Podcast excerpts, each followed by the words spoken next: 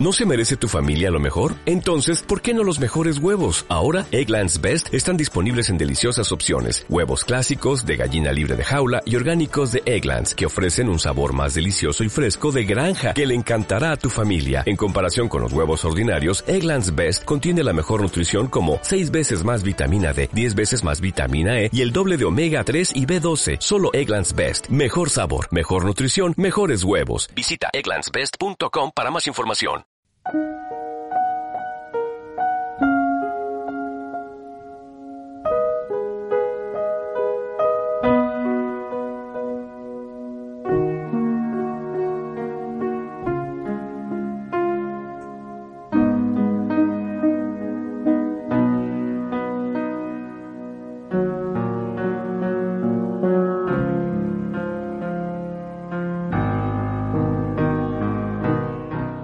Amigos de la Noche Americana. Hoy vamos a hacer un programa especial. No estamos todos. Yo soy Rafa Catalán, pero hoy no tendremos a los colaboradores de siempre, a Daniel Higuera y Javier Pastor. Hoy tenemos a gente nueva porque hoy es un especial. Vamos a hacer un especial y no por los Goya ni por nada de esto, sino porque hemos decidido tocar un autor que, bueno, nos sorprendió aquí con alguno de los presentes que ahora lo introduciremos, que es Belatar. Belatar es un director húngaro que ahora ya está retirado, pero bueno, tiene pocas películas y hoy, si queréis saber un poquito, simplemente acercarnos un poquito a su filmografía y a su estilo, pues aquí eh, lo vamos a tener. Para ello, he decidido invitar a dos amantes de, no sé si del cine, pero sobre todo de la fotografía, y bueno, de hecho son fotógrafos, ejercen, y sobre todo dos amantes de la imagen y desde el momento en que entraron en el mundo, en los colores, por decir algo, porque el tío siempre trabaja, trabaja en blanco y negro, en las sombras de Belatar, pues se quedaron también fascinados, que son, eh, aquí los tenemos, Irene Caraballo y Alberto Paredes, muy buenas a los dos. Hola Rafa. Hola, buenas tardes. Buenas. Los dos han ejercido, bueno, son, son fotógrafos, ¿no? Puedo decir que sois fotógrafos, evidentemente. Irene, tú también, claro. Eh, estuviste los dos en la escuela industrial, estáis con el tema Yo de llevo fotografía. 30 años haciendo fotos. Bueno, y Alberto, por supuesto, que lleva 10 años haciendo fotos. Pero bueno, el caso es que nos ha llevado al mundo de, de Belatar, que bueno, eh, a la que entréis, pues ya veréis de que primero tiene, evidentemente, un, al margen de lo que son sus historias, un poder visual increíble. Nosotros ya alguna vez habíamos tocado eh, algunos autores de, que tocaban un cine un poco más, menos comercial, un poco más, más de autor, etcétera, que como muchos otros, pues a la que nos vamos de lo comercial, pues uno se va enseguida, pues por ejemplo, a Kubrick y se cree que está haciendo algo un poco más analítico, luego ya pasamos a Tarkovsky, etcétera, pero en el caso de, de Belatar, pues vale, que puede ser como muy sesudo en un principio, pero pero es que parece como que de ahí beben mucha gente, desde mm, algunos mexicanos como Alfonso Cuarón en Roma, que ya lo comentamos con, con Alberto una vez, o gente como eh, otros europeos como Pavel Pawlowski, el de Cold War y Ida, que ahora lo comentaremos, pero bueno, primero de todo, vamos al meollo que es el propio Belatar. Por ejemplo, Irene, ¿qué es lo que, lo que viste en el mundo, en las imágenes, en el lienzo de Belatar? Ahí os dejo, ahí te lo dejo. Bueno, yo no, conocía a este director y entonces, bueno, como sabes, siempre os pregunto y lo conocí por vosotros. Y me, me, me arrebató la primera vez que lo vi. O sea, la primera película fue la, El caballo de Turín y ahí me, me dejó cautivada. Me dejó cautivada porque hacía mucho tiempo que yo no sentía como, como he llegado a sentir con él las imágenes porque es un director que te hace sentir el notas el tiempo te hace, te hace, te hace vivir el tiempo no sé cómo explicarlo ¿eh? bien bien pero te pausa entonces te deja relajarte te, te deja saborear las imágenes yo saboreé las imágenes y sentí el frío y sentí mm, El aire, ¿no? el aire El aire, el viento, Eh, sí.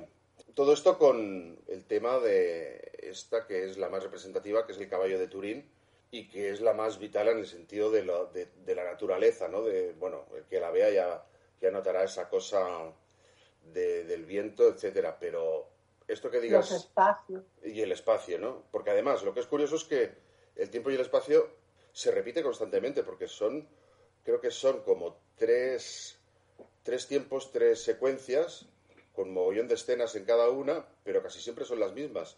Y claro, ¿cómo se puede sentir un arrebatado viendo todo el rato más o menos lo mismo? Porque creo que... Sí, yo creo que es un poco...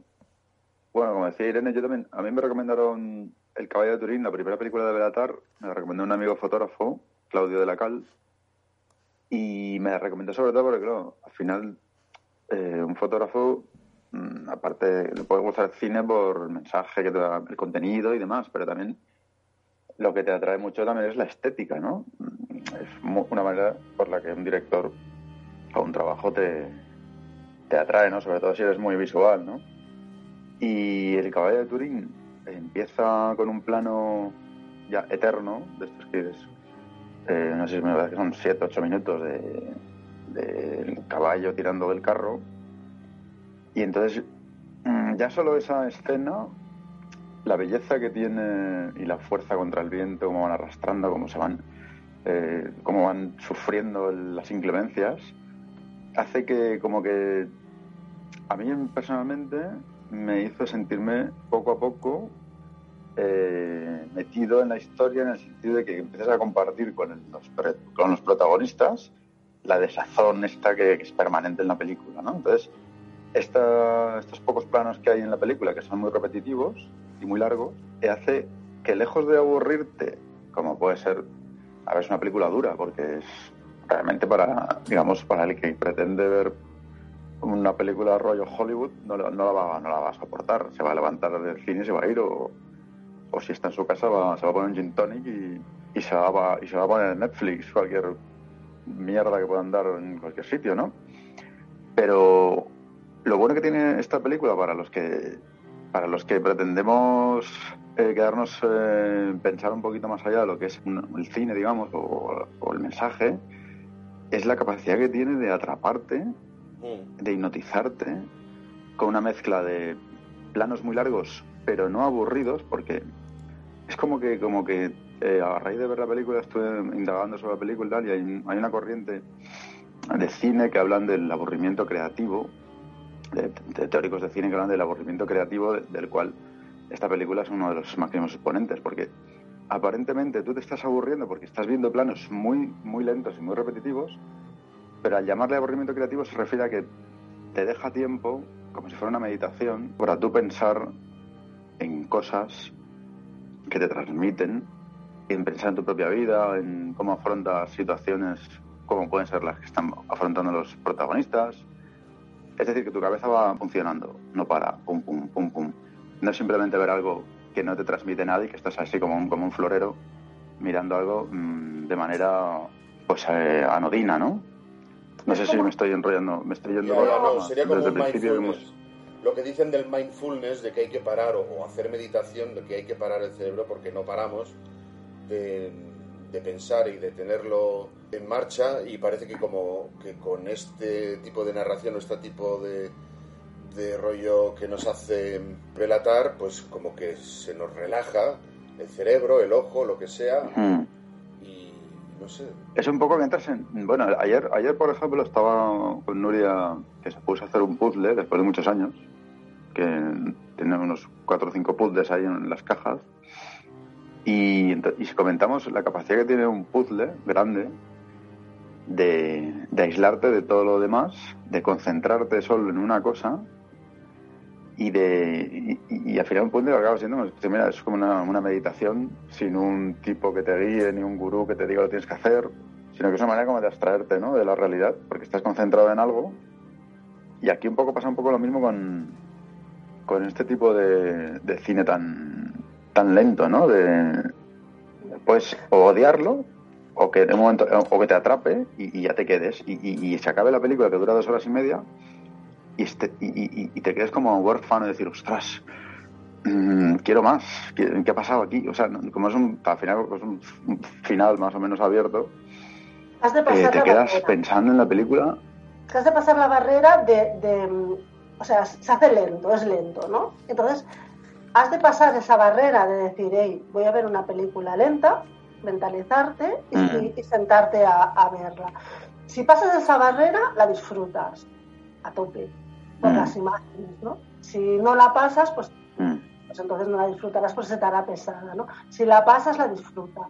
Y yo lo que, lo que me refería también es a lo que dices, ¿eh? que, que te hace, o sea, no es que te haga pensar, sino que te, que te deja, te deja disfrutar la imagen, ¿no? Te, te lleva, continuamente te va llevando. O sea, mm, él, él- él te va llevando con, con la imagen, hace esos planos que dices largos, ¿no? Pero nunca son estáticos, tampoco, no está parado. ¿eh? mm. Va, va, Mm. va abriéndolos y te va, te va adentrando al, al lugar, dejándote observarlo todo. Es como si fueras a una exposición. O sea, para mí fue como ir a una exposición de fotografía en la que voy viendo las imágenes y las voy disfrutando, las voy analizando, y voy viendo esa taza, y voy viendo Mm. esa, ese armario, esa mesa, la luz, cómo entra, cómo la trabaja. Sí, y Eh, luego, y luego aparte es eso que dices, que, que son planos que son largos pero no son estáticos, es decir, que la maestría técnica y, el- y el- la, la preparación que requiere pues esos unas- unos planos, eh, unos travelings, unos steadicam ahí, eh, unas planos secuencia eh, larguísimos y como a mí me hace como que bailas con él o bueno con el equipo que están ahí robando y te imaginas la, la absoluta preparación exhaustiva que llevan los planos, que aparentemente son sencillos, pero los movimientos de cámara está todo absolutamente estudiado. Sí, Ah, Pero luego acaba no pareciéndolo. Acaba no pareciendo que esté estudiado, pero, pero está todo muy, muy medido, ¿no? ya, sí, sí, en este sentido, lo que me ha pasado con Belatar, a diferencia de otros, es que, por ejemplo, en alguna producción americana o incluso en estos nuevos mexicanos como el Iñárritu y, y el Alfonso Cuarón y todos estos, cuando ves estos planos secuencias tan, tan cañeros y tan bien hechos, que sabes que la mitad es falso y es Mm. digital, pero, pero que hay veces que lo estás disfrutando, lo estás viendo y al mismo tiempo estás imaginando de cómo lo han hecho, cómo han tapado esto o lo otro. Yo, por ejemplo, estaba viendo Birman y ya con esa cosa que te dicen de que en principio toda la película es como un falso plano secuencia y que ahora va a aparecer detrás un- una estantería que luego desaparece y luego sale volando. Y claro, Mm. estás como más atento eh, a esto. Y en cambio aquí, pues ya desde un principio, entre que entras en esa parte hipnótica junto a la música y que sabes que no hay mucha cosa digital, sino que es bastante a pie de calle todo el rodaje, pues, pues dices, bueno, eh, está muy currado, pero te olvidas ya de, de la pedazo de preparación, porque ya no en el caballo de Turín, sino la de las armonías de Wermeister, esa, esa secuencia que hay en el bar, que simulan un universo en, el, en medio del, del bar, Mm. son, son actores, o sea, uno hace una rotación, el otro una traslación, etcétera, etcétera, y todo en plano secuencia, y bueno, y es simplemente una coreografía como podría ser en teatro. Y vaya, que lo bonito de este hombre también es eso, que, que te lleva a esa, mm, te encandila sin estar, sin hacerte que estés atento, sin obligarte a estar atento por las costuras o por eh, la tramoya que hay detrás. Y claro, y toda este, esta cosa tan formalista. Sí, pero eso también, así- eso yo creo que también lo usa como un recurso cuando hablamos de que se, va apoderando de ti la, la película. Al haber planos secuencia tan largos, al final estamos hablando de tiempo real. Es decir, cuando el hombre se desviste o, le viste la hija, o cuando ella va por agua, o cuando hace las patatas cocidas, o cuando tiende la ropa. Al ser todo tiempo real, hace que como que te consigue que tú te metas en la historia pues como que te está pasando a ti, ¿no? Como que estás estás tendiendo la ropa con ella o estás yendo al pozo y con, ella y sufriendo el viento y el frío. Y entonces, esa sensación de, de- meterte en la película, yo creo que también es un recurso que utiliza eh, el plano largo para que tú compartas el tiempo real de los protagonistas, ¿no? O sea, que sufras lo mismo que sufren ellos cuando, cuando sale, abre la puerta y ya se come el vendaval de cara y, y sale. Y si tarda cinco minutos entre que va al pozo, llena el, el cubo y vuelve, esos cinco minutos de intemperie y de, y de, y de sufrimiento, los sufres tú también, ¿no? Entonces es como se te, se te, se te mete dentro, ¿no? La- la- la- ser tiempo real el, el plano, ¿no? Sí, Mm. esto ocurre en El caballo de Turín, pero también Irene me comentaba de la fuerza de la primera secuencia del Hombre de Londres, en el que está también desde ahí arriba, que me parece que son como mínimo 10 minutos, desde la parte alta del faro donde está nuestro protagonista y cómo te muestra el inicio de cómo empieza una trama con un- una maleta, un barco y, ¿verdad, Irene? Que eso es lo que te llamó la atención en un Mm. principio. Sobre, sobre la ventana. La O sea, como, como vas viendo por la ventana. Tú vas y a mí me da la sensación de que, hey, espabila, que quiero ver algo más, ¿no? De que te quieres asomar a esa ventana porque te la, te la está enseñando también, te, te está, te está guiando y te va llevando, ¿no? Entonces, como también estamos acostumbrados a, a verla, a ir rápidos, pues esa, esa ventana te hace que, que- que tú quieras mirar y quieras, quieras eh, avanzarte, ¿no? Y ahí te dicen, no, no, te voy enseñando yo eh, poco a poco, ¿no? Bueno, eso, eso lo encontré fenomenal. Y en el bar también me pasa. Eh, hubo un momento pensé, "Ostras, estos actores o no actores tienen que haberlo, o sea, parece una cosa muy sencilla y en cambio tiene que estar milimetrado todos los movimientos de ellos porque es que cada movimiento está estudiado. O sea, cada movimiento de... Había un hombre en el, en el bar, en el, en el Hombre de Londres, que, que estaba comiendo como una sopa, y es- ese acto de comer lo hace tan apetecible, o sea, y, y- y lo ves como lo está comiendo él, ¿no? Y los gestos, simplemente eso, con esa lentitud, te hace adentrarte. Te hace entrar, sí. A mí me pasó en el caso del caballo de Turín que el final de la, de la película, no sé si se puede destripar o no. Sí, Se sí, que- su- supongo, supongo que los norteamericanos que entren hoy aquí ya sabrán de la peli, vamos. Pero es lo de, Mm. si es que también es lo de menos, ¿eh? Ya, Bueno, verdad. o sea, tal cual es un final, es un final abierto, pero me refiero que cuando la última secuencia que en- de las patatas, ya que ya no tienen ni agua para hervir, no tienen ni agua ni brasas para hervir esas patatas y ya directamente se, se nota en el crack como se las está comiendo cruda, se están comiendo la patata cruda directamente, ¿no? Ahí hay una cosa que yo, porque em, no es que no, o sea, patatas tienen, ¿vale? Y brasa no es porque no tenga leña, es porque se le ha apagado. Sí. Sí. Es, eh, eh, la Es luz como, como el- no- el- el- el- es la nada. Es el- el- el- Es la, ah, nada absoluta. Pero lo que yo me refería antes, lo que me quería decir antes era que esa transmisión de la, de la desesperación absoluta de, y de, y de- de esa nada, y es como que formas parte tú, o sea, te hacen sentir esa pobreza, eh, igual que en la narrativa. Por ejemplo, hay una frase de, de Pepe Hierro, el poeta, que decía que la, la narrativa te dirá que encima de la mesa hay un vaso, pero la poesía te hará sentir sed. Y esa frase, eh, equiparar la narrativa con la poesía, pues aquí en el- se puede equiparar a este tipo de cine en el que tú tienes esa angustia por decir, es que te estás comiendo la patata cruda tú mismo, ¿no? Consigue llegar, llevarte ahí, es, el- es lo que quería, me lo Mm. refería. Sí, porque esto, no, aprovechando no, esto digo que que el del- sentimiento de dejarse. Dime, dime, dime, Irene, di. Hola, hola, hola, eh, hola, hola. Sí. No, digo que el sentimiento este de, de- de- de dejarte, de- o sea, que es, que es complicado de, hacerte sentir, sentimiento de dejarte morir, ¿no? Mm. De, hasta aquí, ¿no? Y, lo, y, y te, lo, lo- te lo hace notar, ¿eh?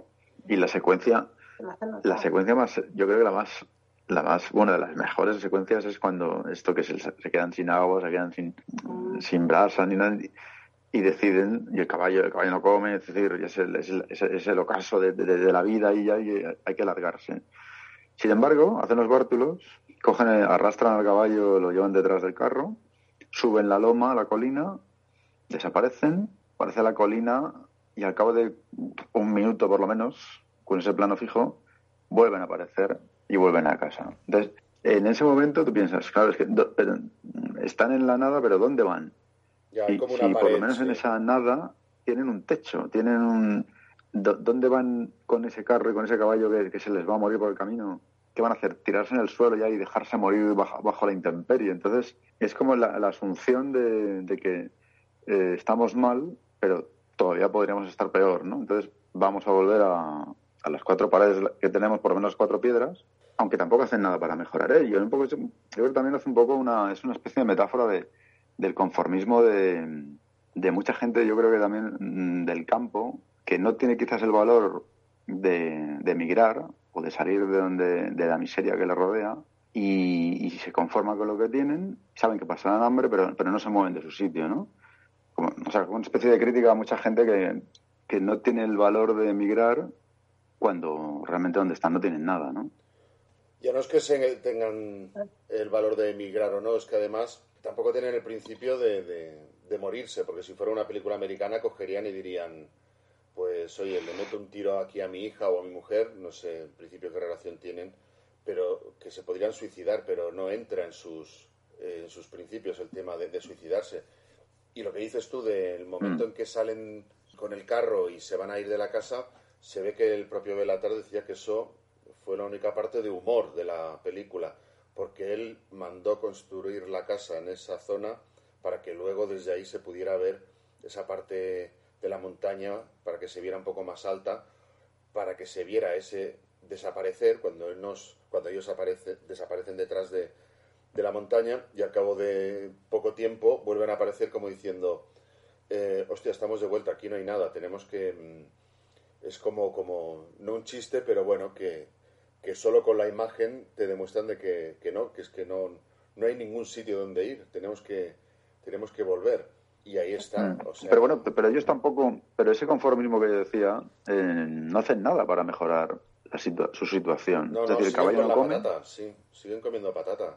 Pero digo que el caballo no come y meten el caballo en el establo y la Y ahí se queda. no, ¿no te fijas en una cosa? Yo creo que más de no hacer nada es el entender la situación. O sea, es el entenderlo. Los gitanos que vienen, mm, se van a América, donde decían y se iban y tal. Y entonces luego ellos, pues bueno, deciden esto, ¿no? Pero el primero en dejar de comer es el caballo, ¿vale? El, que está más conectado con la naturaleza, ¿no? El que más, eh, mm. ¿no? no dicen cuando pasa una catástrofe o cuando pasa algo, los, los primeros que se lo notan son los animales, ¿no?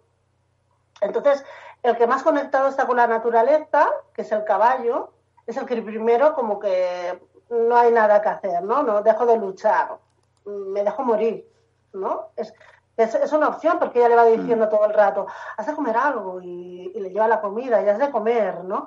Y el caballo en ti ya entiende él que, que se ha acabado, ¿no? Que es como el fin del mundo, se ha acabado. Entonces, cuando ellos vuelven mm. y se quedan, ella pone aceite, es ella la que deja de comer. Es ella. Ya no quiere Ella deja de comer.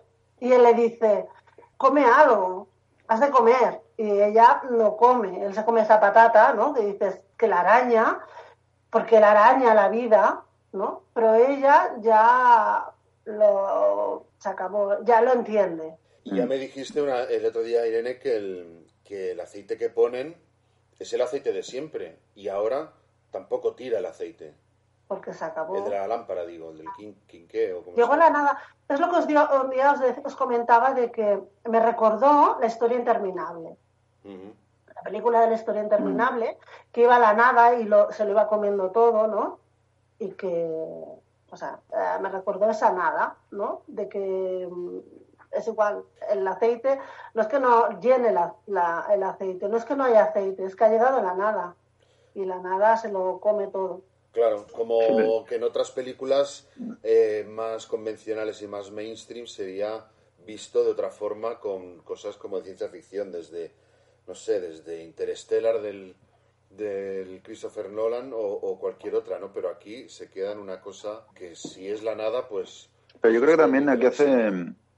Yo creo que aquí, eh, partiendo de la base que el caballo de Turín se basa en, bueno, es una, una, una, idea que tiene él a partir del, del pasaje este de, la, historia de Nietzsche, de cuando, pues eso, hay un, un carromato en, en, Turín, cuando vivía Nietzsche en Turín, y el caballo, hay un caballo en la calle, Nietzsche está por la calle paseando, el caballo de un, de un, un carromato deja de tirar el carro, entonces el, el, el hombre, el dueño del caballo, empieza a palear al caballo y cuando ya está medio agonizante el caballo, Nietzsche, eh, en un ataque así como de ternura, se abraza al cuello del caballo y tiene una especie de convulsión mental y a partir de aquí, eh, a, partir de aquí, Nietzsche deja de, hablar durante 10 años hasta que se muere.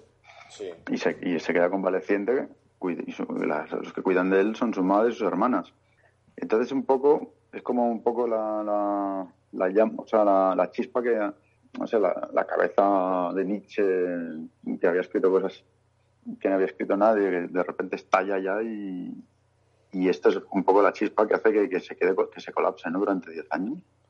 Y un poco esto, yo lo veo como que es la interpretación de Belatar de, de, de lo mismo que le pasó a Nietzsche, le pasó al caballo y al dueño del caballo, ¿no? Es decir, que, que, fueron, que a partir de ese día fueron a, a, un vacío existencial, ¿no? Y aquí esto es un poco, eh, les pasa lo mismo, ¿no? van progresivamente, van yendo hacia la nada, ¿no? Hacia, una vida sin, sin ninguna motivación, ni ningún, ninguna acción, ni, ni, ningún futuro, ni ningún presente, ¿no? Es decir, estar, estar por estar, ¿no? Ya, porque yo os pregunto que el hombre que le da la paliza al caballo es, es, el protagonista que vemos aquí, porque puede que él esté manco por haberle dado esa paliza. Ya, bueno, eso, eso realmente no hay manera de saberlo, es una interpretación que él hace, ¿no? Se supone que es el mismo caballo y el mismo y el dueño, ¿no? De, del pasaje de Nietzsche, bueno, supongo, vamos, pero al final es eso, ¿no? Es como yo creo que es un paralelismo entre las vidas de lo que le pasó a Nietzsche después de este episodio, pues eh, asimilarlo a lo que le pasó también al, a ese caballo que, que deja de tirar del carromato, ¿no? Que como igual que Nietzsche dejó de, de estar presente en la vida, digamos, de, de, pensar y se quedó, estuvo convaleciente durante 10 años hasta que murió, pues un poco le pasa lo mismo, ¿no? al caballo y al dueño del caballo. Vale, no, no, lo había pensado así, ¿eh? pero sí, sí que lo vas hablando y voy pensando, esto es, bueno, dejarse morir, ¿no? Dejarse, se dejó morir. Eh, eso es. Y es, es lo que mm. ha hecho el caballo y está haciendo ella. Como, como la, la parte más amable, bueno, más, más inocente, ¿no? Porque sin embargo él es el que no se deja, ¿no? Como la parte condenada, ¿no? Más malvada, por así decirlo, es, es lo que él continúa luchando por vivir, ¿no? Mm. Pero Ah, estoy hablando de la narrativa, ¿eh? de la película en sí. Y una de las cosas que también me, recordó la película, tanto esta como, como El hombre inglés ¿eh? Eh, de Londres, me, me, recordó a la atmósfera que crea, porque soy un amante de las meninas, de Velázquez, y esa mm. atmósfera, sobre todo el caballo de, de Turín, me la recordó esa, esa atmósfera que, que se crea. ¿Sabes? Con las imágenes me, me recordó mucho y, y en el, el, hombre de Londres también. Sabe, sabe crear esas atmósferas con, eso, con ese blanco y negro que yo soy una amante del blanco y negro y me encanta cómo lo trabaja. Quizás me enamoró más el caballo de Turín por, quizás por, por las fotografías que, que, últimamente voy haciendo yo, que son más dentro, interiores, en un mismo lugar y me voy poco del sitio, entonces eso me hizo me, gustaba mucho, ¿no? Cómo lo, tra cómo lo trabajaba, el por qué trabaja el blanco y negro. Pienso que para, para ligar las tomas, ¿no? Para que le permita, ¿no? El blanco y negro, eh, le yo creo que le permite eh, jugar más con, con, el personaje, con la, con la emoción del personaje, más que el color que te distrae. Bueno, al menos es lo que yo pienso, ¿eh?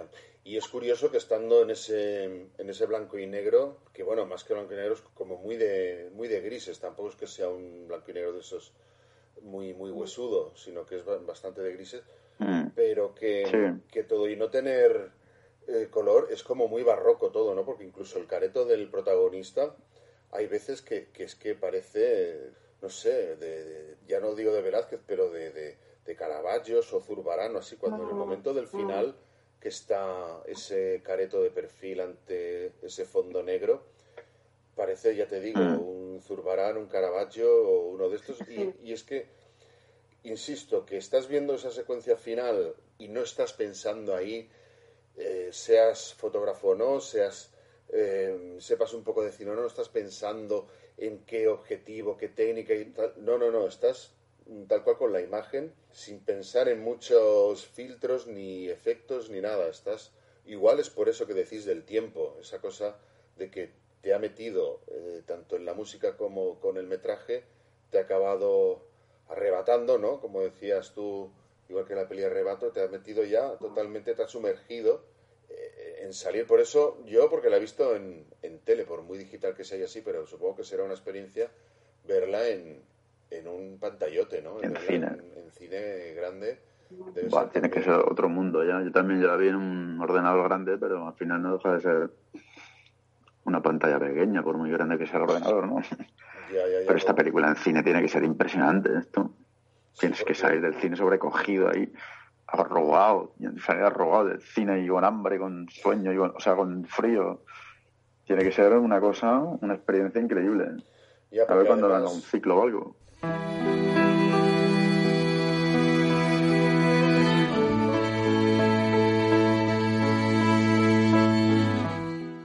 Música esta que ya hemos oído el nombre al principio de, de Mihaly es eh, mm. repetitiva, etcétera, hipnótica también, pero tampoco es que sea una cosa como, como antigua, una cosa que digas de que, no sé, aquí este autor ha puesto un trozo de, de Beethoven o de fulano, no, llega a ser que parece, hay veces que yo siempre lo he visto como cosas de, de, videoclip noventero, no sé, tiene cosas eh, bastante modernas, pero no en el sentido que podrías hacer un, videoclip poniendo cualquier cancioncita de la época con tres o cuatro secuencias de, cosas de, de Belatar, ¿no? Porque, no sé, ya, ya digo de que están todas con ese tiralíneas tan, tan bien puestos que, que, bueno, supongo que más difícil será, en esto Alberto nos lo puede decir, la de Satan Tango, que son ocho horas de peli, ¿no? Eso ya... Sí, bueno, yo la, vi hace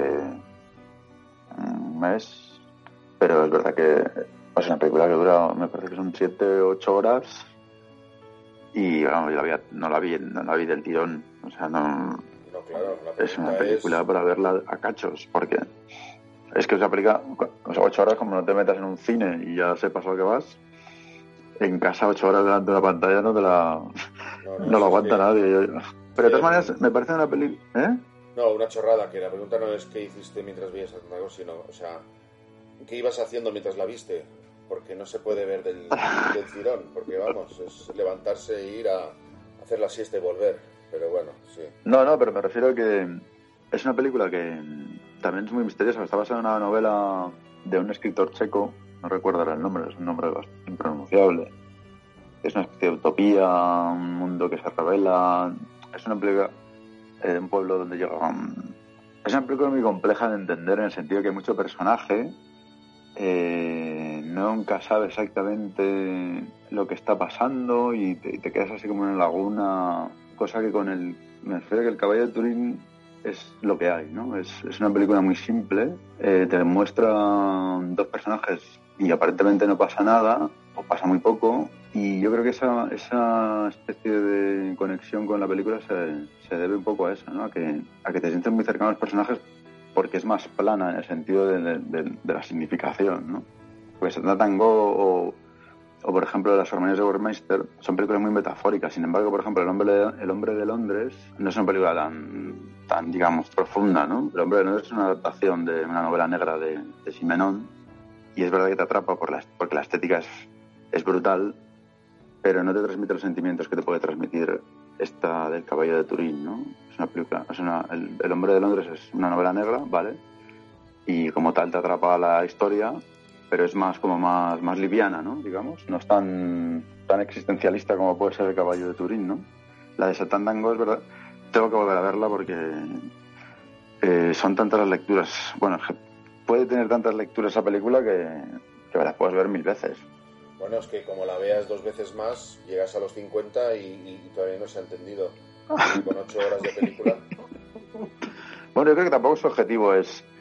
Yo creo que muchas, pues como con, por ejemplo, equiparando un poco a la fotografía que podemos hacer, tanto Irene como yo, eh, hablando de significados abiertos, ¿no? De hacer fotografía, en nuestro caso, que no te lo dé todo hecho, ¿no? Que, que te cree un misterio que te, que te deja un poco inalvis sobre lo que realmente está pasando en la imagen que estás viendo, ¿no? Que, que plantees preguntas al espectador en, sobre su propia vida, en el sentido de que no sabes muy bien cuál es el final de, de, la historia que te están contando, ¿no? Y muchas veces con la fotografía, yo por lo menos busco mucho eso, ¿no? Eh, crear un misterio, una pregunta que, que, no te dé el, significado cerrado de lo, de lo, que estás enseñando, ¿no? Y un poco el, el cine de, de Belatar es un poco parecido, ¿no? Que, que te tienes un significado abierto y la película al final la acabas tú como según tu, tu bagaje o tu experiencia o tu momento emocional. Entonces,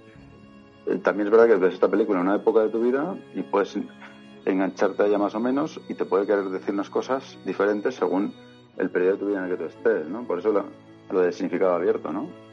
Sí, claro, en esto siempre, siempre lo hemos dicho aquí en la Noche Americana, la gran máxima que dijo Martin Scorsese, que, que si ves con 15 años ves Casablanca, no es lo mismo que verla luego con 40 porque la peli es la misma, pero tú has cambiado y no será lo mismo si ves el caballo de Turín de aquí a, un tiempo, ¿no? Mm. Y bueno, tú, eh, entonces, Irene, estabas más, sobre todo, es la que más has profundizado en las dos pelis, en el, el Hombre de Londres y el, y el Caballo de Turín. ¿Con cuál te quedas de las dos? Porque a nivel de la historia, la, historia igual mola más la del Hombre de Londres, pero formalmente no. El caballo de Turín. El caballo de Turín, sin duda. No, no, más vueltas. Eh, mucho más, sí. Es que. Es que con El Hombre de Londres es lo que decía Alberto, ¿no? Que es más novela, entonces mm, tiene unas imágenes preciosas, preciosas realmente. Pero el caballo de Turín es que es que me ha hecho sentir, me ha hecho sentir lo que no, o sea, que lo que no ha hecho la otra, con las, las imágenes, eh, las dos brutales, ¿eh? y la, El hombre de Londres es una poesía, pero el caballo de Turín es que te hace sentir. Y luego me ha dejado más relajarme con las imágenes. Es, eso, porque como es más lenta, ves más. ¿eh? Yo una cosa que, por ejemplo, me quedé parada es, de que, claro, ella está, la imagen que ella está mirando por la ventana o él está mirando, tú no ves lo que ellos están viendo, ¿no? Que es lo que dice Albert, que te deja, te deja como, bueno, ¿qué, es lo que está pasando ahí fuera? Pero después, cuando se están comiendo la patata, está, hay una, la primera imagen, me, me, me, subtó, no sé cómo dice en castellano. Me sobresaltó. ¿Me? sobresaltó. No, me, sorprendió. Me sorprendió. Me sorprendió porque, o sea, cuando él está comiéndose la patata, lo veo a él, ah, no recuerdo, creo que era de, él de espaldas, eh, era como ella lo estaba viendo, ¿no? O la cámara la tenía de frente. Entonces yo en todo momento estaba esperando verle la cara a ella, ¿no? A lo que nos tiene acostumbrados el cine, ¿no? De que, de que, de que gira. Y sin embargo lo estás viendo prácticamente, o sea, todo el proceso de él. Entonces en otras pasan otra serie de cosas, entonces vuelve otra vez la patata, entonces la veo a ella. Ya, ya, ya. Pues esto ya lo había oído yo alguna vez que lo hacía Belatar, el tema de que en lugar de trabajar el plano contra plano, te lo fragmenta y te lo separa muchísimo más, tal como acabas de decir. Pues eso me, me, me sorprendió, ¿no? Me, me encantó. De, de, que me dejara... O sea, al principio no me relajaba, luego ya cuando lo vi con ella ya me relajé, lo disfruté más el, el, plano de ella, ¿no? Luego, luego eh, hay otro que es que es como frontal, ¿no? Entonces están los dos, ¿no? Pero que nos, hubiera ese movimiento ahí de cámara, que, que me diera las dos visiones, eh, me gustó mucho. Esto es parte de la formalidad que, que tenía Belatar, que de él también se decía que lo, lo más formalista acaba siendo lo más espiritual, ¿no? Como decía Kandinsky, que cuanto más formalista eres, más espiritual eres. Lo digo porque, vale, se le ha llegado a decir que si era... ¿Cómo es que hacía toda esta especie de cine espiritual? Si era un, acto, un autor ateo, etcétera, pero bueno, él al final se basaba en una especie de cine espiritual dentro del formalismo y no sé, Alberto si quería decir algo acerca del, de una secuencia concreta. No, pero, esto, el plan secuencia, los planos secuencia largos tampoco parecen impostados, me refiero, no, no, parecen como un artificio superficial o impostado, una, o sea, como un alarde de, maestría, ¿no? Si consiguen, o consigue que sea como una cosa natural. Como que tú te estás moviendo, eres tú mismo el que se está moviendo dentro de, la situación, ¿no? un poco, lo veo como muy natural, porque a veces parece, a veces pues eso que decías tú antes de, de, Berman y algunas películas que, que se un poco se hace un alarde de decir, mira qué, qué buenos somos o qué tecnicismos somos capaces de, de aportar que, que, vamos a hacer una película entera con un plano secuencia, pero simplemente es un, pues eso, una, una hazaña, sin más. No aporta, no, no aporta al concepto que te quiere transmitir el, el, director, ¿no? O sea, no, no forma parte del mensaje, como puede ser aquí. Que aquí lo que consigue el tío es meterte en la historia, ¿no? Como que tú estás ahí metido, estás, estás, ahí presente, ¿no? Son unos ojos, no es una cámara. Eres tú con tus ojos que te vas moviendo alrededor de los personajes. Sí, Y esto también... Y estos planos tan largos y, esta manera de hacer tan lenta, digamos, o, este repetitivo, este, estos movimientos repetitivos de me levanto, eh, desayuno, salgo por agua, haciendo la ropa, él, me acuerdo de una entrevista que le escuché a Belatar, también era una especie de reflejo de lo que era la existencia anodina de, pues de la mayoría de nosotros, ¿no? que muchas veces lo que, los días se repiten unos tras otros en una especie de, aburrimiento permanente y la vida, pues al final no deja de ser eso, ¿no? una concatenación de, de situaciones cotidianas que se repiten un día sí y día también, ¿no? Era que, pues que el lunes es igual que el miércoles y los miércoles son iguales que el jueves y, y era un poco también reflejar un poco eso también, ¿no? La, la, tristeza de la existencia que, que, tiene sus momentos emocionantes, pero que mucha, el 80% de la, de la existencia son eh, movimientos repetitivos, ¿no? Ya, ya, y es que además esto te lleva también a ese final en el cual en la mesa, cuando llega ese final de los tiempos, que no funciona nada, ni todo solo queda morir, la chica solamente se lo queda mirando y ni siquiera se come la patata, pero él, como lleva tanto tiempo haciendo esa rutina diaria de levantarse, ponerse las capas de ropa, comerse, eh, salir a por agua y leña y comerse la patata, él sabe que ya no tira nada en este mundo, pero se está comiendo la patata cruda. Por eso te ha repetido varias veces esa mm, repetición de lo que es el día a día. De día uno, venga, te pones siete capas de ropa y te comes una patata. Día dos, lo mismo, día tres. Y al final, cuando no queda nada, esa nada que decía Irene, que nos ha ido comiendo, ella lo sabe. Por eso deja de comer la, la patata por eso deja de... Está esperando ya la muerte, mientras que él no. Claro, ella, tira, ella tira la toalla. Sí.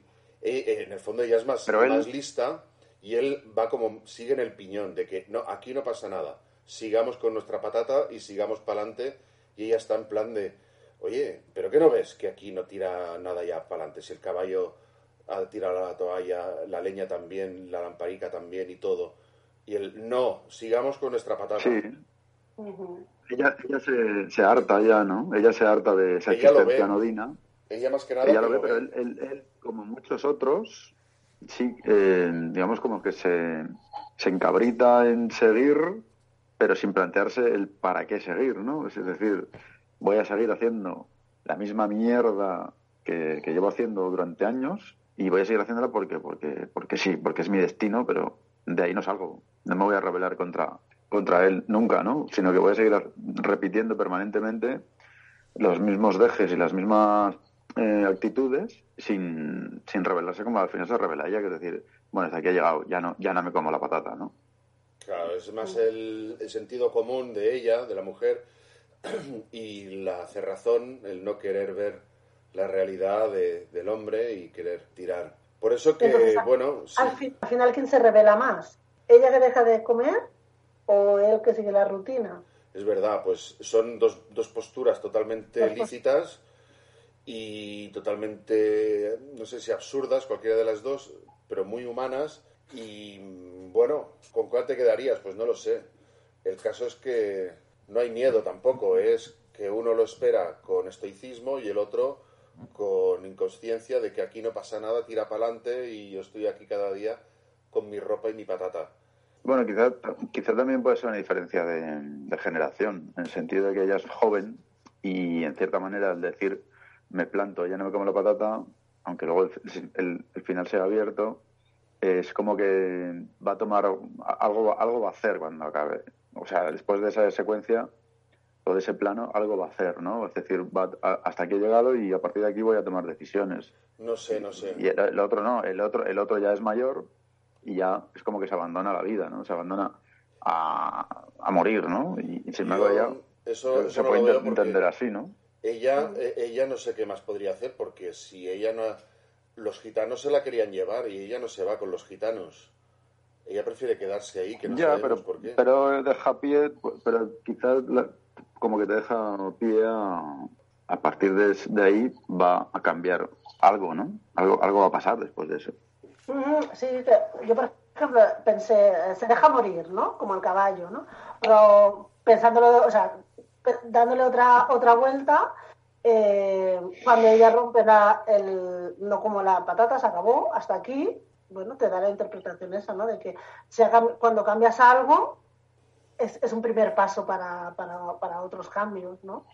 O se puede seguir dejando mm. morir o, puede cambiar, ¿no? Puede abrir la puerta y, no sé, largarse. Claro, en cualquier caso, lo que, hace, lo que lo bueno de los significados abiertos es ese, ¿no? Que, que a ti te hacen pensar. Es, este cine o, esta pintura o esta fotografía o, teatro, me da igual lo que sea, que te hace pensar, en el, porque tú aportas a la historia, ¿no?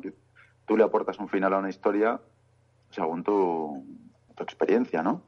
No te lo da todo cerrado, no es cine fácil, no es eh, entretenimiento, ¿no? No es entretenimiento de voy a ver esta película y me evado de la vida, sino que aquí, al revés, lo que está haciéndote es plantearte preguntas y casi que te está. O sea, acabas la película y estás. O igual estás más jodido de lo que estabas antes, ¿no? De ver la película. Pero porque te, hace dar vueltas a la cabeza. Por eso estás entretenido, por eso yo le llamo cine de entretenimiento, este de Belatar y Tarkovsky. Pero bueno. Sí, porque, las vueltas, ¿eh? Porque, por ejemplo, la rutina... Bueno, estás, entretenido porque estás pensando. Claro. Pero... Cosa que con el otro, con lo otro no piensas. No, claro, eso sí, eso también Con el cine fácil. El cine fácil está para lo que está, es para los momentos de... Porque si estuviéramos cada día viendo un caballo de Turín, entonces sí que, que acabaríamos con un, con, un ibuprofeno cada día con el café con leche. Oh. ibuprofeno es lo suave que, te iba, que podemos decir. El caso es que él decía que se iba mm, de lo social a lo cósmico y todo mm. desde desde un punto de vista contemplativo, que es lo que estamos diciendo, que ahora, con las pocas imágenes, me parece que hay, de, que deben haber siete, siete frases, aparte del texto que hace el hombre de justo en el centro de la película, que llega y te dice mm. lo fatal que está el mundo y se va. Pero que eso, yo creo que ahí está haciendo alusión a Nietzsche directamente, ¿no? Un poco el, discurso que hace el hombre este, el, calvo que entra, es un poco eso, que se han apoderado del mundo, el mundo va peor, porque la, es un poco la crítica que hacía Nietzsche de, quemar el mundo, ¿no? Para que para crear una que había que quemar el mundo para crear una, un, resurgir de la, de la humanidad, ¿no? Sí, decían que era como un Zaratustra este que entra. Sí, ese texto, ese texto está inspirado directamente en, Nietzsche, supongo. Entonces, mm, ahora porque hemos hablado, no, espera, me he perdido. No, decía por el tema de, que iba de, lo social a lo cósmico y siempre desde una ah. parte totalmente realista, pero, pero que en el fondo está mostrando cosas sencillas, además que con poquita frase, con poco texto, solo con, con imágenes y con música y sensaciones, mm. mira la que da, ¿no? Lo que da y la que está dando, mm, lo, abierto que está. Y entonces, claro, tampoco es como se diría de que, mira, entonces es como una película de, de cine mudo, antigua, porque en una película de cine mudo la cosa está en que no se oía, pero hablaban mucho y lo veíamos con, con rótulos. Mientras que aquí ni rótulos, ni hablado, ni nada. O sea, aquí es que no se habla. Aquí lo que habla es la imagen y parece que hable más el caballo en, eh, en algún plano detalle que se le vean hasta los poros de las narices eh, en algún momento que, que, la cama se quiere quedar ahí, ¿no? Y por eso mm. ya no es cuestión de que sea una cosa de, cine mudo, sino de, de un mundo en el que pues casi que ni se habla, es una cosa que solamente la imagen te lo dice todo. Y insisto lo que decía antes del tema del, formalismo, que es lo, que, lleva a lo espiritual, o sea, cuanto más formal eres, eh, a la hora de mostrar lo que sea, pero, pero en este caso, en el tema del cine, pues mm, estas secuencias que hace Belatar, pues, pues más te acercas a lo, a lo espiritual.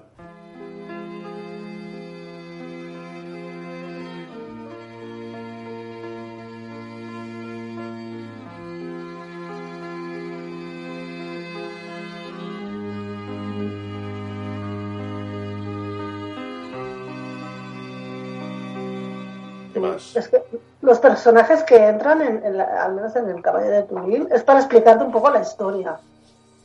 para que sepas de qué va, ¿no? Crean estas aportaciones de que te explica lo que está pasando y a partir de ahí continúa la rutina, continúa todo, ¿no? Miren, los gitanos, ¿no? Pero son un poco para explicarte lo que está, lo que está pasando fuera.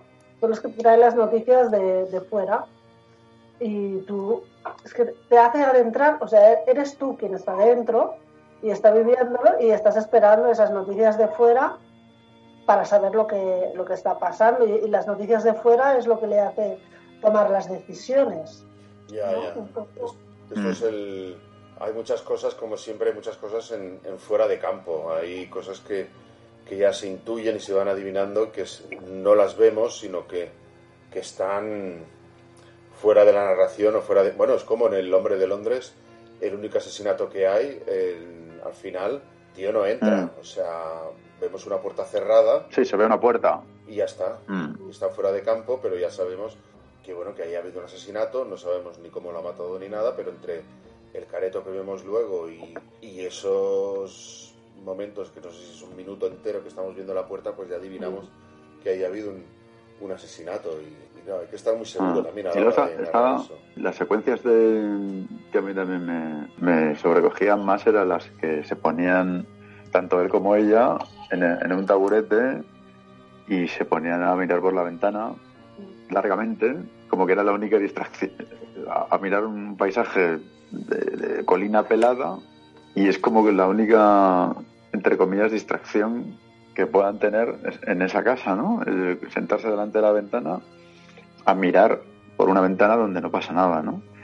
Como una especie de metáfora de, de lo que puede ser el mundo rural, digamos, de otras épocas más antiguas, donde no había nada, ¿no? No había ni un triste libro. De hecho, uno, la única distracción que se ve en la película es cuando la, el gitano mayor le deja a ella un libro que es la Biblia, ¿no?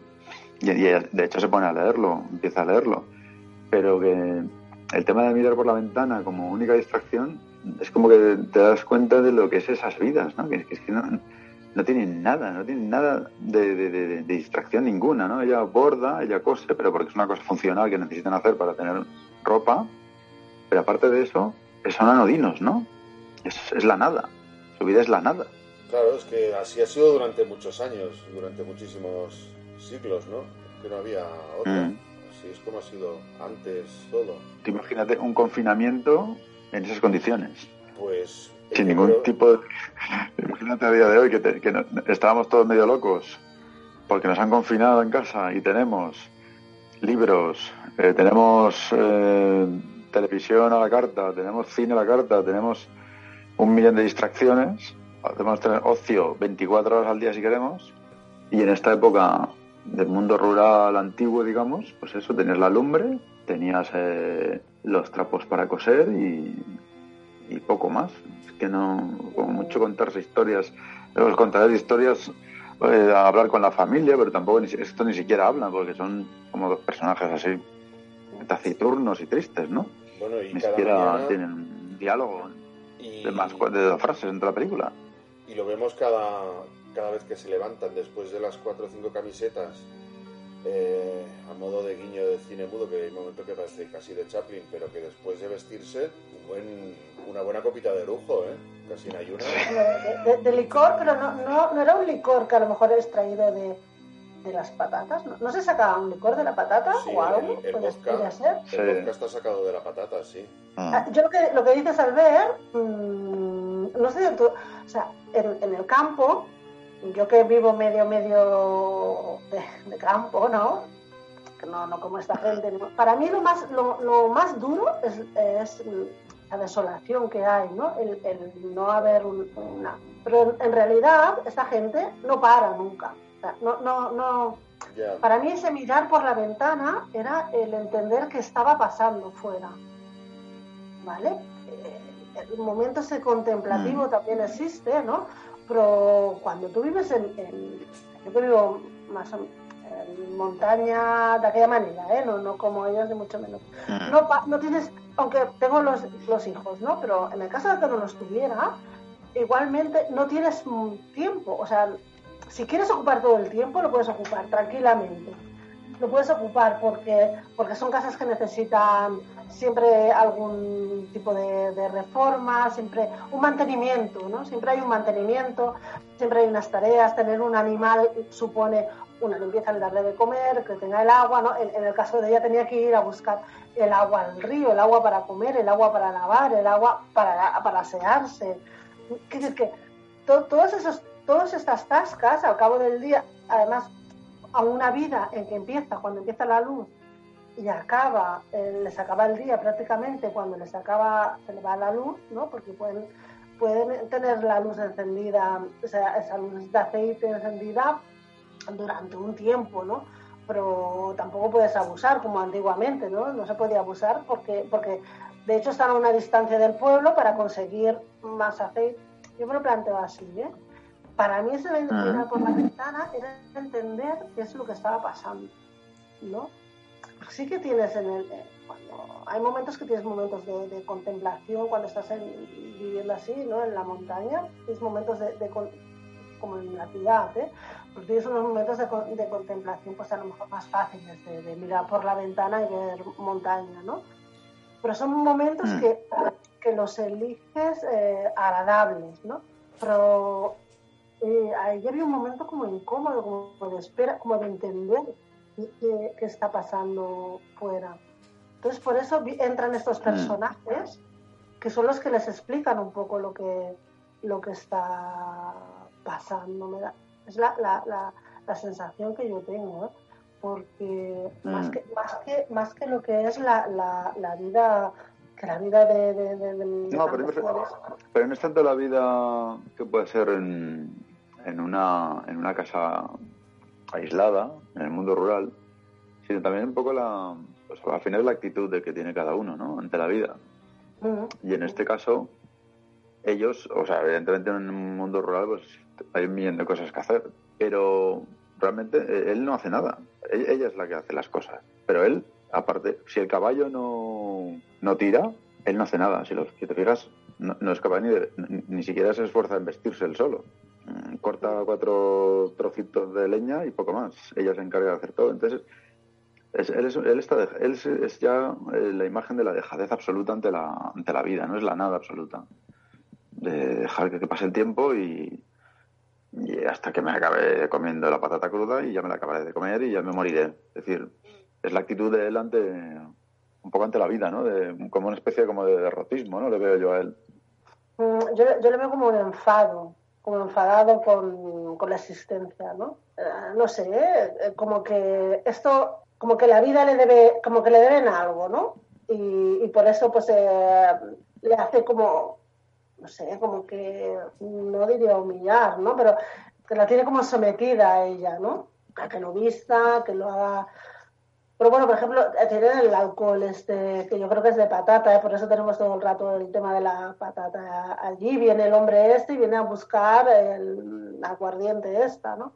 Sí, pero bueno, supongo que eso es el rol un poco del patriarcal, del tradicional, ¿no? El del hombre que sale con el caballo, que se supone que será que con el carro pues hará transportes y, sacará cuatro, cuatro duros para mantenerse y ella se encarga de, del hogar, ¿no? Un poco, de las tareas domésticas, ¿no?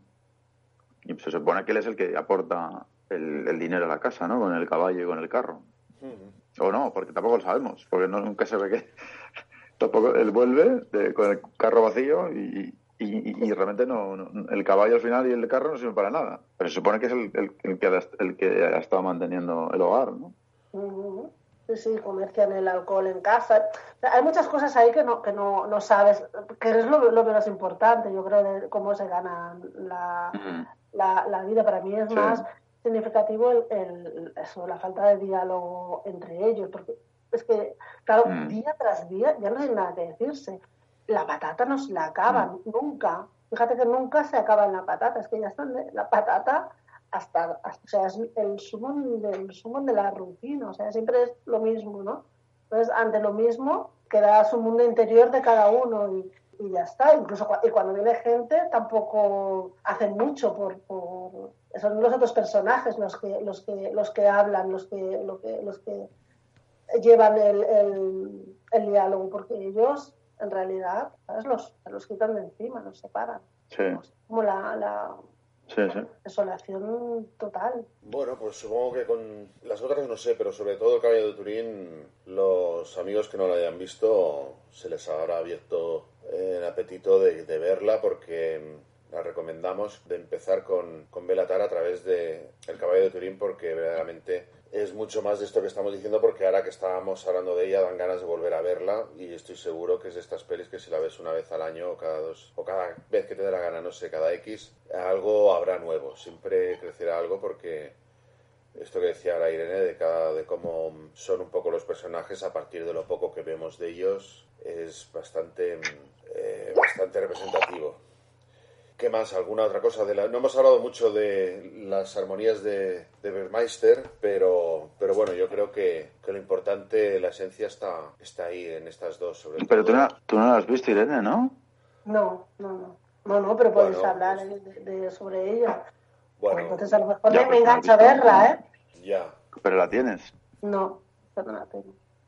No, no, porque yo soy más, más yo soy de, de biblioteca, entonces cuando comentasteis, yo soy de ir a la biblioteca y pedir las películas, la pediré, la pediré y... Pero yo te la puedo pasar si quieres eh, por WeTransfer. Bueno, pero yo primero la, la pillo en la biblia. Bueno, sí, ya todo esto nos Mm. lo... Entonces, eh, bueno, es- es- es- son, son historias mías, ¿eh? Ya, ya, ya. todo Porque así la puedo, eh, puedo elegir en pantalla que verla. Bueno, la de Caballo de Turín yo sí que la he visto en pantalla grande. Bueno, En tele. pero en tele grande, de pantalla grande. Ajá. Porque era, un DVD. Sí, claro. Muy bien, pues, ¿qué más? ¿Queréis decir algún, algún remate o algo? ¿O un remate a gol? Bueno, sí, yo, yo quiero decir que, que es igual que hayamos hecho spoiler, da lo mismo, ¿eh? Ajá. Porque lo que es, es verlo, eh, son las imágenes, son esas pausas que te harán parar, que, que poca- pocas películas, bueno, yo creo que ninguna película me ha hecho parar de esta manera. O sea, que da igual lo que, lo que hayamos dicho y que, mm, que seguro que, que te enganchará más eh, habiendo escuchado este post y entendiendo, entendiendo otras, o sea, pudiendo ponerle otra mirada, que es lo que yo hago a veces eh, con vosotros, que, que os pregunto, oye, esta película, ¿qué tal está? ¿no? Eh, mira esto, mira lo otro, tal. Entonces lo observo mucho más y las disfruto mucho más. Pues sí, porque, a verla. Mm. sí, sí, porque la verdad es que hoy Mm. has aportado mogollón, de, de- sobre todo de la de El caballo de Turín. Bueno, yo es que me parece que la voy a volver a, a ver, todo de que ya la he visto hace un mes o dos. Ahora mismo. No, hoy no, hoy no, porque...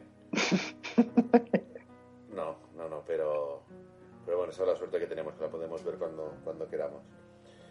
¿Y tú, Alberto, algún, alguna cosita más? O... Bueno, ¿La sí, un poco, un poco diciendo, eh, siguiendo lo que decía Irene, es eso, que es una película difícil en el sentido de que es muy lenta, pero que si sabes a lo que vas y quieres pensar viendo cine, desde luego es una de las películas que tienes que ver en tu vida, porque eh, pensar más de lo que vas a pensar con, el cine de Belatar, no, poqui- pocos directores van a conseguir que, le des tantas vueltas a la cabeza viendo sus películas, ¿no? Y entonces, eh, bueno, pero que hay que saber que, que te tienes que, o sea, tienes que ir preparado para ver cine lento, lento, lento, en una época en la que estamos a, a salto de tweet, a salto de, de redes sociales, donde y bueno, más que de Twitter, de, de- de- de TikTok, que todo se basa ya en, en mensajes de 5 segundos, ¿no? Entonces esto es como volver a, a la edad media de- del tiempo en cuanto a asimilación de imágenes, ¿no?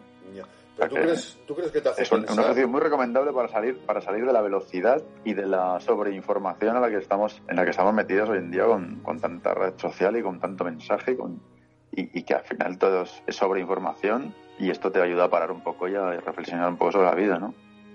Sí, sí, esto sí. O sea, a la hora de, de hacer un parón es, es importante, sí.